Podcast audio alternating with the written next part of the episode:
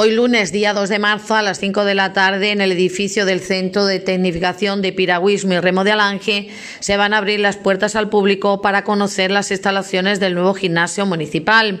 Se contará con la asistencia del director general de deportes, Dan de San de Bayal, y el director de infraestructura, Raúl Martín. El gimnasio permanecerá abierto hasta las 9 de la noche para todo aquel que quiera ir a visitarlo.